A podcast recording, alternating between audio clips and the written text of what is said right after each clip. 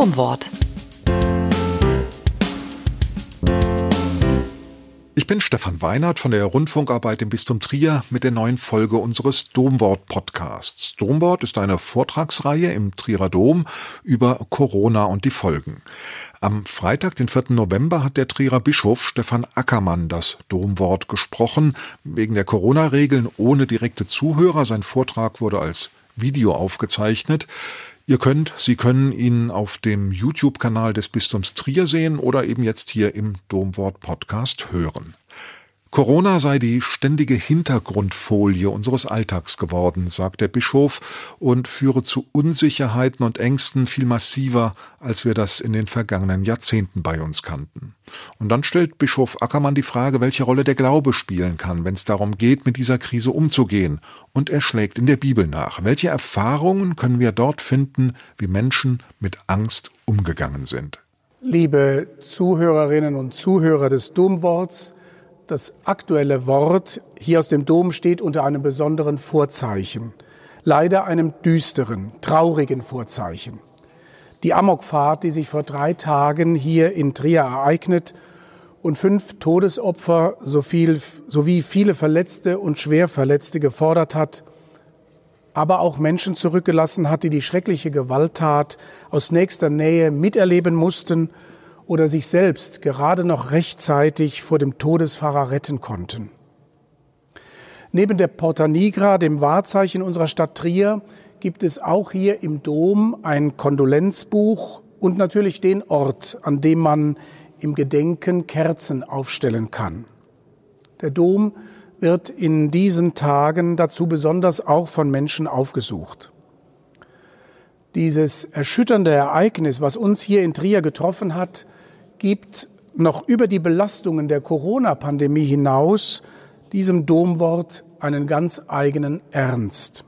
Ehrlich gesagt sind in Trier in diesen Tagen die Fragen der Corona-Pandemie ein Stück in den Hintergrund getreten. Dabei ist Corona inzwischen ja so etwas wie eine ständige Hintergrundfolie unseres Alltags. Denken wir nur daran, wie sehr unsere alltäglichen Gespräche von der Corona-Thematik bestimmt sind. Aber das ist auch kein Wunder, denn seit dem Zweiten Weltkrieg hat es keine Herausforderung gegeben, die die globale Gemeinschaft nach wie vor so in Atem hält, auch wenn die Hoffnung auf einen baldigen Einsatz wirksamer Impfstoffe sich immer mehr verdichtet. Aber es gilt, diese Zeit ist massiver, als wir dies in den letzten Jahrzehnten gewohnt waren, geprägt von Unsicherheiten und Ängsten. Da ist zuerst die Angst vor der Ansteckung der eigenen und der Ansteckung von anderen, insbesondere von uns nahestehenden Menschen. Da sind andere, die mögen keine allzu große Angst vor Ansteckung haben, aber sie befürchten eine Quarantäne, die sie selbst oder Menschen in ihrem Umfeld, Arbeitnehmer, Kollegen trifft und damit die Arbeitsfähigkeit einschränkt. Gerade kleinere und mittlere Betriebe können dadurch völlig zum Stillstand gebracht werden und in wirtschaftliche Schieflage geraten. Menschen haben Angst vor dem wirtschaftlichen Ruin, Angst in Armut abzurutschen. Andere fühlen sich über Monate hin in Beruf oder Familie äußerst angespannt und haben Angst vor Überlastung. Menschen peinigt die Angst vor Isolation und Vereinsamung. Und sie wird größer, je länger dieser Zustand andauert. Natürlich, die Experten haben es uns gesagt, das ist keine Krise, die in ein paar Monaten zu bewältigen ist. Dazu braucht es langen Atem. Und da gibt es die Angst vor Verantwortung einer Verantwortung, die ich nicht tragen möchte und tragen kann. In der Politik, aber auch in unseren Gemeinden. Hauptamtliche wie ehrenamtliche Gremien sehen sich mit einem Mal einer Verantwortung gegenüber, die sie bisher so nicht kannten. Man möchte das Risiko nicht eingehen, zu einem Hotspot zu werden und sich damit möglicherweise in aller Öffentlichkeit dem Vorwurf auszusetzen, fahrlässig gehandelt zu haben. Und die Corona-Pandemie führt dazu, dass Menschen sich zum Teil gegenseitig ein schlechtes Gewissen machen, wenn sie sich nicht haarklein an die Schutzbestimmungen halten. Eigentlich muss man darüber staunen, dass der soziale Zusammenhang und Friede in unserer Gesellschaft und weltweit aufs Ganze gesehen in so guter Weise gewahrt werden konnte. Das sollten wir bewusst wahrnehmen.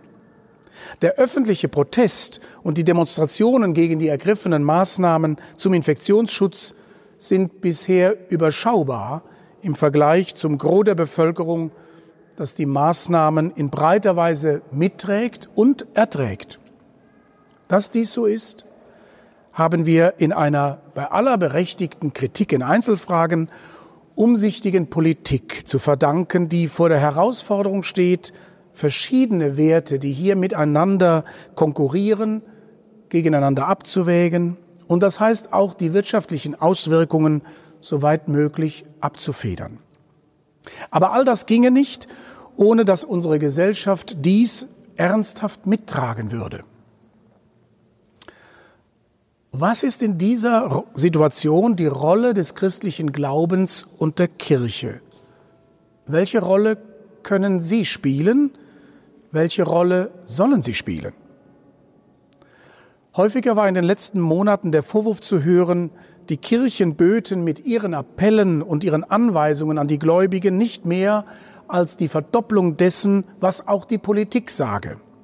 Wo bleibt die Botschaft der Ermutigung und der Hoffnung, die der Kirche aufgetragen ist? So wird gefragt. Wird tatsächlich all das, was an kirchlichen Botschaften und Stellungnahmen gerade auch von der Leitungsebene in den letzten Monaten zu hören war, überlagert von dem Appell durchzuhalten, vernünftig zu sein und sich eng an die staatlichen Vorgaben zu halten. Gelingt die Abwägung zwischen menschlicher Klugheit und gläubigem Vertrauen in offiziellen kirchlichen Stellungnahmen zu wenig? Wird genug deutlich, dass gläubige Menschen nicht nur auf die menschlichen Fähigkeiten setzen, sondern in allem auch auf Gott vertrauen weil sie ihm viel zutrauen. Gläubiges Vertrauen darf nicht dazu führen, etwa mit dem Hinweis auf die heiligende und schützende Wirkung der Sakramente, Vorsichtsmaßnahmen für die Liturgie gänzlich abzulehnen. Auch wenn in der altkirchlichen Tradition Medizina durchaus ein Begriff für die Sakramente war, so bleibt zu bedenken, dass die Sakramente Mittel zum Heil nicht einfach zur körperlichen Gesundheit sind. Gesundheit und Heil sind nicht dasselbe. Interessant finde ich das Ergebnis einer Studie über junge Deutsche, auf die ich vor einigen Tagen aufmerksam wurde. Die ausführliche Auswertung dieser Studie steht noch aus, aber die beiden Wissenschaftler haben bereits eine sogenannte Sonderauswertung vorgenommen zu der Frage Jugend und Corona. Wie rücksichtsvoll verhalten sich die jungen Generationen? In dieser Studie wurden insgesamt 1600 Jugendliche und junge Erwachsene im Alter zwischen 14 und 39 Jahren einbezogen. Das Ergebnis zeigt, dass sich die große Mehrheit der Befragten ein rücksichtsvolles Verhalten für wichtig erachtet und sich nach eigenen Angaben an die Aha-Regeln hält.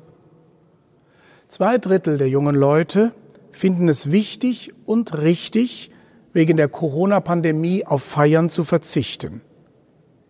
Die Studie widerlegt also damit den zum Teil medial vermittelten Eindruck, als ob junge Leute in unserem Land nicht bereit wären, beim Feiern zurückzustecken und sich an die Corona-Regeln zu halten.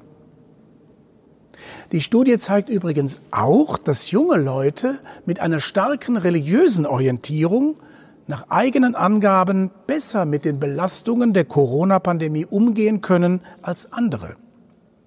Religiös aktiv junge Leute haben den Eindruck, insgesamt durch die Krise weniger betroffen zu sein oder sogar positive Veränderungen im schulischen, beruflichen und familiären Bereich zu erleben.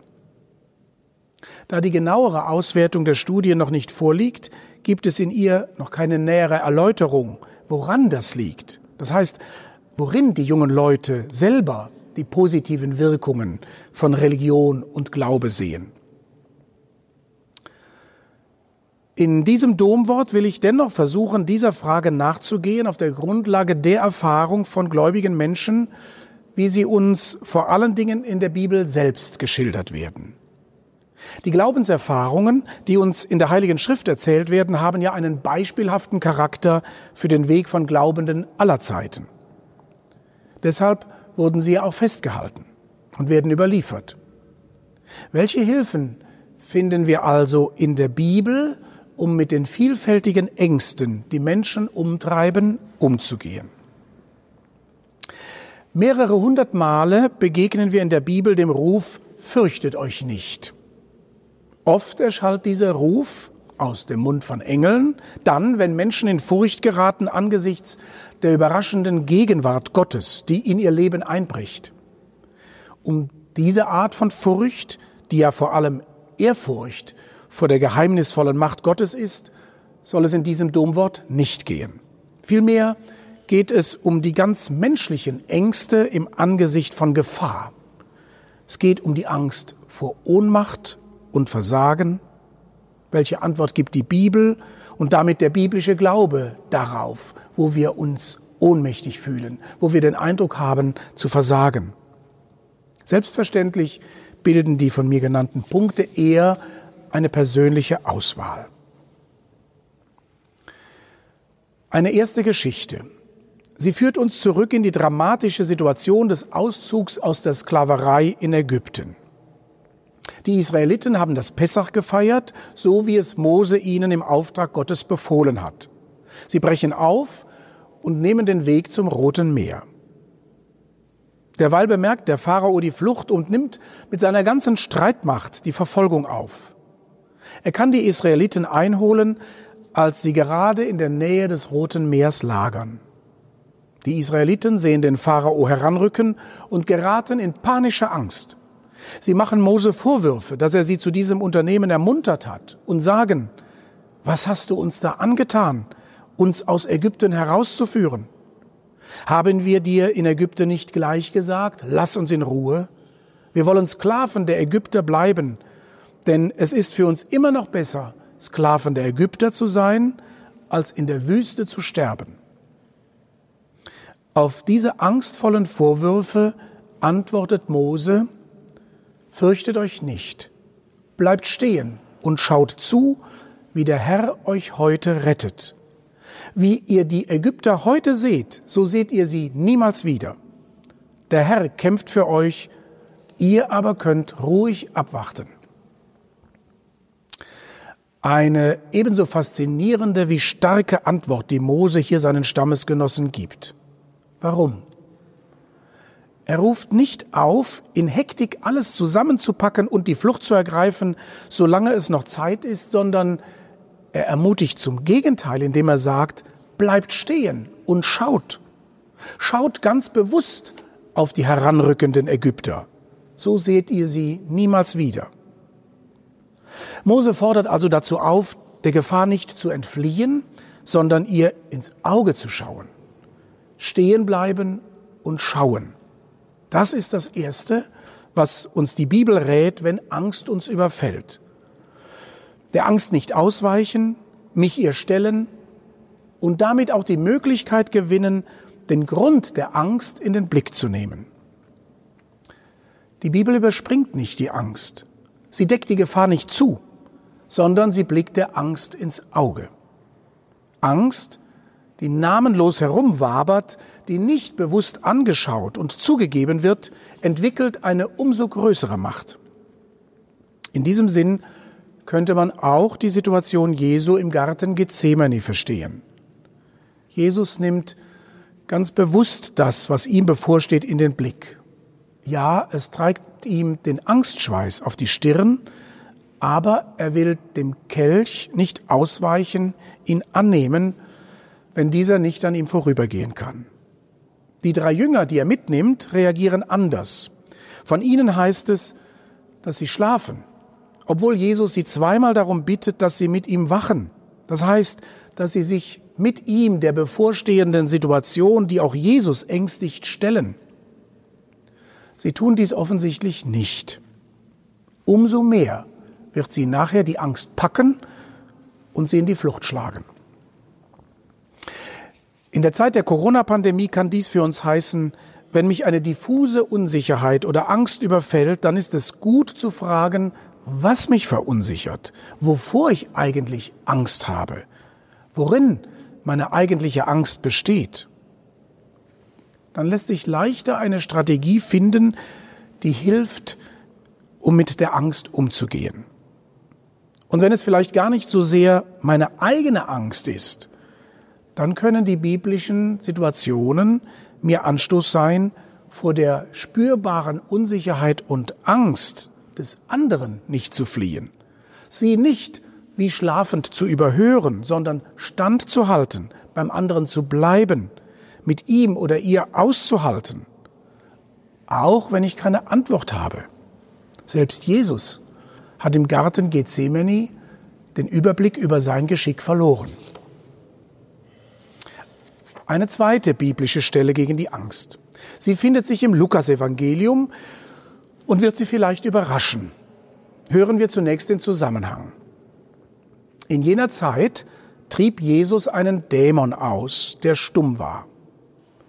Es geschah aber, als der Dämon ausgefahren war, da konnte der Mann reden. Alle Leute staunten. Einige von ihnen aber sagten, mit Hilfe von Beelzebul, dem Herrscher der Dämonen treibt er, Jesus, die Dämonen aus. Andere wollten ihn auf die Probe stellen und forderten von ihm ein Zeichen vom Himmel. Doch er wusste, was sie dachten und sagte zu ihnen, jedes Reich, das in sich selbst gespalten ist, wird veröden und ein Haus ums andere stürzt ein. Wenn also der Satan in sich selbst gespalten ist, wie kann dann sein Reich Bestand haben? Ihr sagt doch, dass ich die Dämonen mit Hilfe von Beelzebul, dem Anführer der Dämonen, austreibe.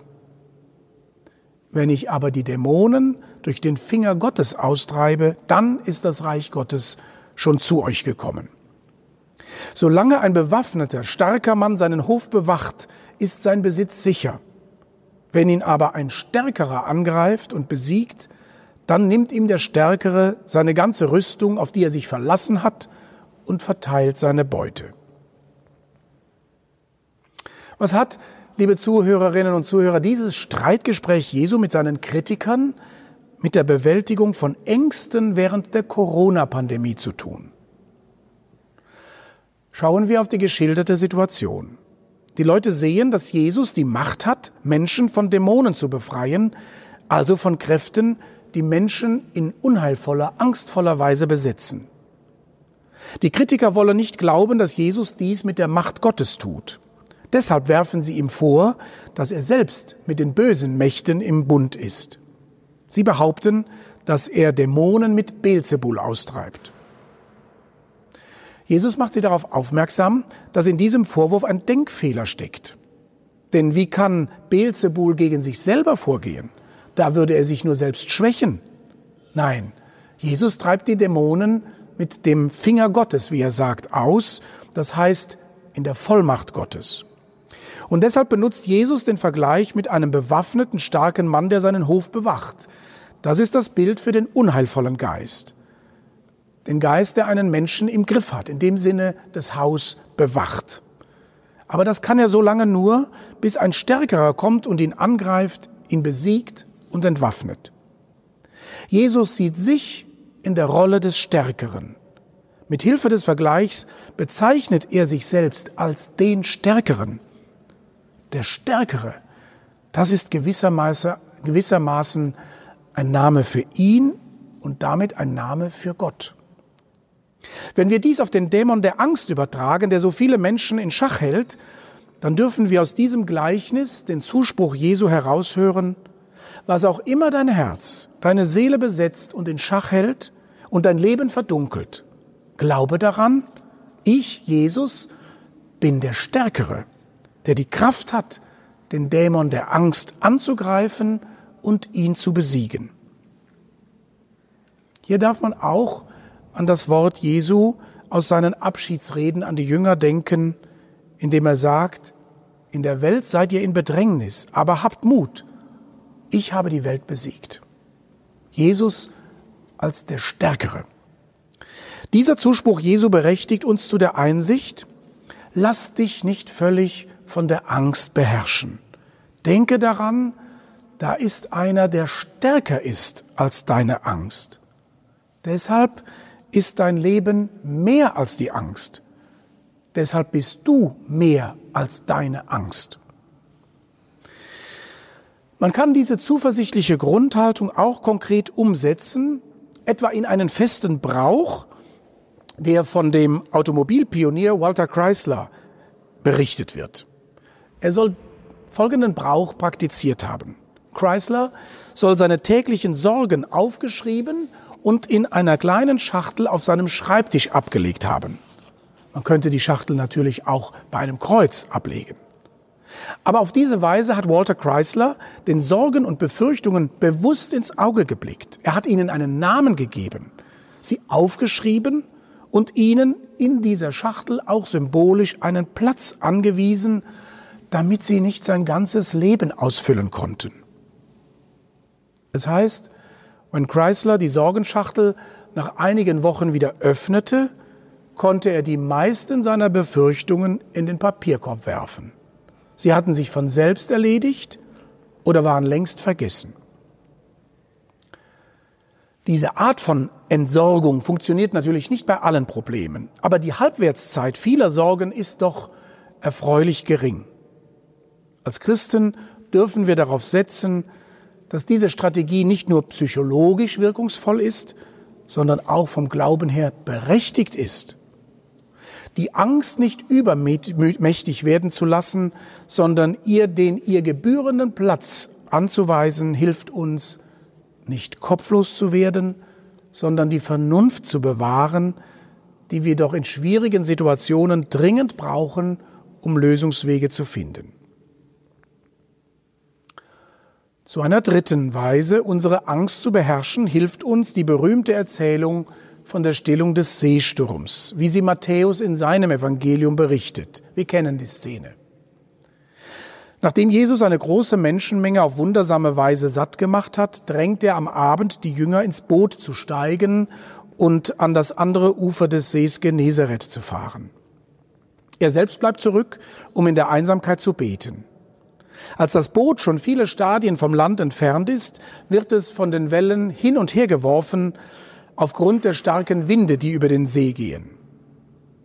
Da sehen die Jünger um die vierte Nachtwache Jesus über das Wasser auf sie zukommen. Der aufgewühlte See, die überraschende Erscheinung, all das versetzt die Jünger derart in Panik, dass sie meinen, Gespenster zu sehen und sie schreien vor Angst. Doch, so sagt der Evangelist, sogleich sprach Jesus zu ihnen und sagte, Habt Vertrauen, ich bin es, fürchtet euch nicht. Petrus erwiderte ihm und sagte, Herr, wenn du es bist, so befiehl, dass ich auf dem Wasser zu dir komme. Jesus sagte, komm. Da stieg Petrus aus dem Boot und kam über das Wasser zu Jesus. Als er aber den heftigen Wind bemerkte, bekam er Angst. Und als er begann unterzugehen, schrie er, Herr, rette mich. Jesus streckte sofort die Hand aus, ergriff ihn und sagte zu ihm, Du Kleingläubiger, Warum hast du gezweifelt? Und als sie ins Boot gestiegen waren, legte sich der Wind. Die Erzählung nimmt auf ihre Weise das auf, was wir eben bedacht haben. Der großsprecherische Petrus verliert in dem Moment den Boden unter den Füßen, als er sich auf seine Angst konzentriert. Seine Rettung besteht darin, den Blick von den eigenen Füßen zu lösen und auf Jesus zu schauen, zu ihm zu rufen, Herr, rette mich. Was ist dieser Ruf anders als ein, wenn auch sehr kurzes Gebet, ein Stoßgebet? Mag ein Gebet auch noch so kurz sein, es ist in seinem Kern Beziehungsaufnahme mit Gott. Nach unserem gläubigen Verständnis ist gerade das Gebet ein entscheidendes Mittel, die Angst zu bekämpfen. Es ist dies besonders dann, wenn es nicht nur als Mittel oder gar als beschwörende Formel verstanden wird, sondern auch als Bekenntnis und als Erinnerung daran, dass es Gott tatsächlich gibt, dass er versprochen hat, uns Menschen nahe zu sein und dass ich das auch glaube. Welchen Sinn hätte ansonsten das Bittgebet? Es ist immer auch Bekenntnis des Glaubens. Am berührendsten ist für mich dieses Vertrauen auf Gott ausgedrückt in den Worten von Psalm 23. Der berühmte Philosoph Immanuel Kant hat dazu gesagt, ich habe in meinem Leben viele kluge und gute Bücher gelesen, aber ich habe in ihnen allen nichts gefunden, was mein Herz so still und froh gemacht hätte wie die Worte von Psalm 23. Der Herr ist mein Hirt, nichts wird mir fehlen. Er lässt mich lagern auf grünen Auen und führt mich zum Ruheplatz am Wasser. Meine Lebenskraft bringt er zurück. Er führt mich auf Pfaden der Gerechtigkeit, getreu seinem Namen. Auch wenn ich gehe im finsteren Tal, ich fürchte kein Unheil, denn du bist bei mir, dein Stock und dein Stab, sie trösten mich. Du deckst mir den Tisch vor den Augen meiner Feinde. Du hast mein Haupt mit Öl gesalbt, übervoll ist mein Becher. Ja, Güte und Huld werden mir folgen mein Leben lang, und heimkehren werde ich ins Haus des Herrn für lange Zeit. Im Unterschied zu Petrus, der auf dem Wasser auf Jesus zugeht, spricht der Psalm 23 von einem Gehen mit Gott an der Seite. Der Beter, der sich Gott anvertraut, hat die angstvolle Situation noch nicht überwunden. Er geht durch finsteres Tal. Vielleicht liegt sogar der Schatten des Todes auf ihm. Aber er weiß Gott, den unsichtbaren Hirten, an seiner Seite und er weiß sich beschützt. Ein weiteres wichtiges Mittel, das sich in der Heiligen Schrift gegen Angst und Verunsicherung findet, ist die Hoffnung auf Sinn trotz allem. Das sprechendste Beispiel dafür ist wohl die Situation der beiden Jünger, die auf dem Weg nach Emmaus sind. Kleopas und sein Freund haben die Katastrophe des Karfreitags erlebt. All ihre Hoffnungen und Visionen scheinen dahin, ja mehr noch, sie scheinen sich als Trugbild erwiesen zu haben. Und dann gesellt sich auf dem Weg, auf dem sie über all das sprechen, was ihnen das Herz schwer macht, der unbekannte Dritte zu ihnen, geht mit, hört ihnen zu und stellt vor dem Hintergrund des Glaubens ihre Erfahrungen in ein neues Licht. Das, was vorher ganz unverständlich und sinnlos erschien, erhält nun einen geheimnisvollen Sinn. Musste nicht der Christus das erleiden und so in seine Herrlichkeit gelangen? Und er legte ihnen dar, ausgehend von Mose und den Propheten, was in der gesamten Schrift über ihn geschrieben steht. Welche Anregungen können wir aus dieser biblischen Erfahrung ziehen? Zunächst ganz schlicht, es ist gut, einen oder mehrere Menschen zu haben, mit denen ich meine Fragen und Ängste teilen kann. Mit seiner Angst und Ratlosigkeit nicht allein bleiben, das ist ein wichtiger Schritt. Obwohl dieser Schritt menschlich sehr naheliegend ist und einem ursprünglichen Impuls in uns entspricht, fällt es uns doch nicht einfach, unsere Ängste zuzugeben und sie mit anderen zu teilen.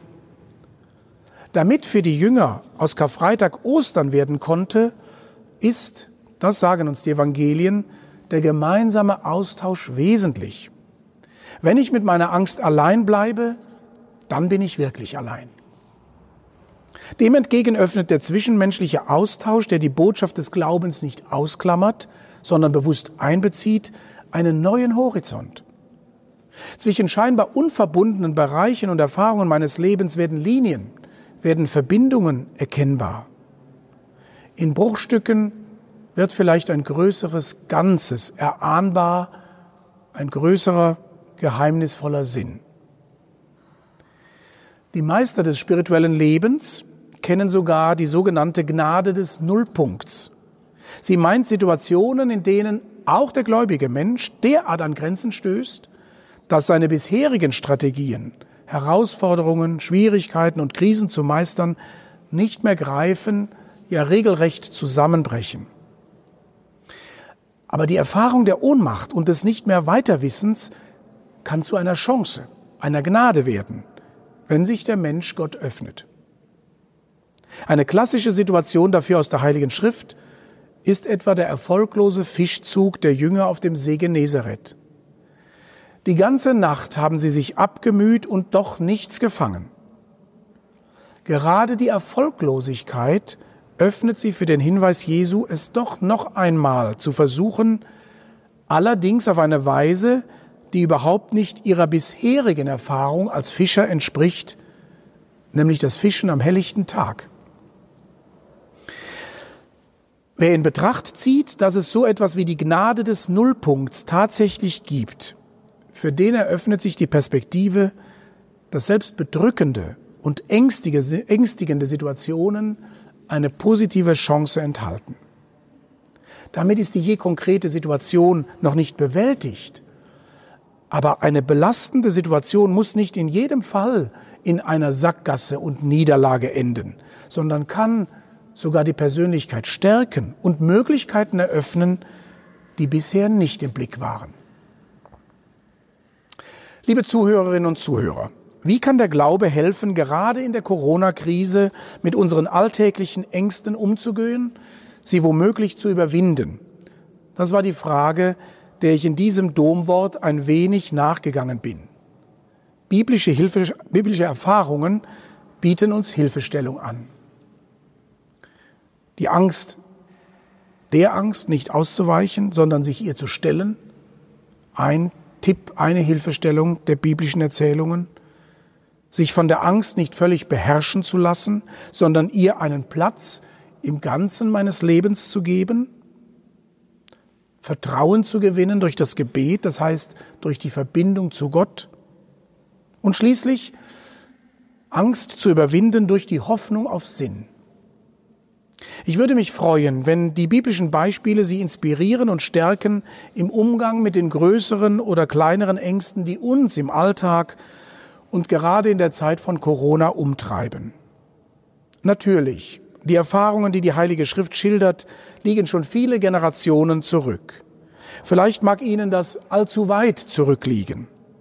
Aber es fehlt ja durch die Geschichte hindurch nicht an Menschen, die ausgehend von den biblischen Erfahrungen ihre eigene Angst überwunden haben. Vielleicht gehören Sie selbst dazu. Zu den besonders eindrücklichen Persönlichkeiten, die in der jüngsten Geschichte des Glaubens der Angst ins Auge geblickt und sie mit Hilfe des Glaubens gemeistert haben, gehören für mich der Jesuitenpater Alfred Delp und Dietrich Bonhoeffer, der evangelische Theologe und Pfarrer. Beide haben es vermocht, ihr Vertrauen und ihre Hoffnung in eine Sprache zu bringen, die in hohem Maße das menschliche Herz erreicht. Das Faszinierende daran ist, dass sie ihre eindrücklichsten Texte, beide haben Texte verfasst in der Zeit, in der die nicht für sie die schlimmste Zeit ihres Lebens war, wo es eher eine beruhigte Phase gab, aber die eindrücklichsten Texte haben sie verfasst, nicht auf sonniger Terrasse in mediterraner Umgebung, sondern in der Zeit, in der sie in Haft waren durch die Nationalsozialisten und dem drohenden Tod ins Angesicht schauen mussten. Aber gerade dadurch sind ihre Zeugnisse für mich ein umso beweiskräftigeres Zeugnis dafür, wie der Glaube bei der Überwindung unserer Angst helfen kann. Unter den Aufzeichnungen, die Pater Delp mit gefesselten Händen in der Gefangenschaft in Berlin-Tegel verfasst hat, findet sich das berühmte Bekenntnis, das eine ist mir so klar und spürbar wie selten. Die Welt ist Gottes so voll.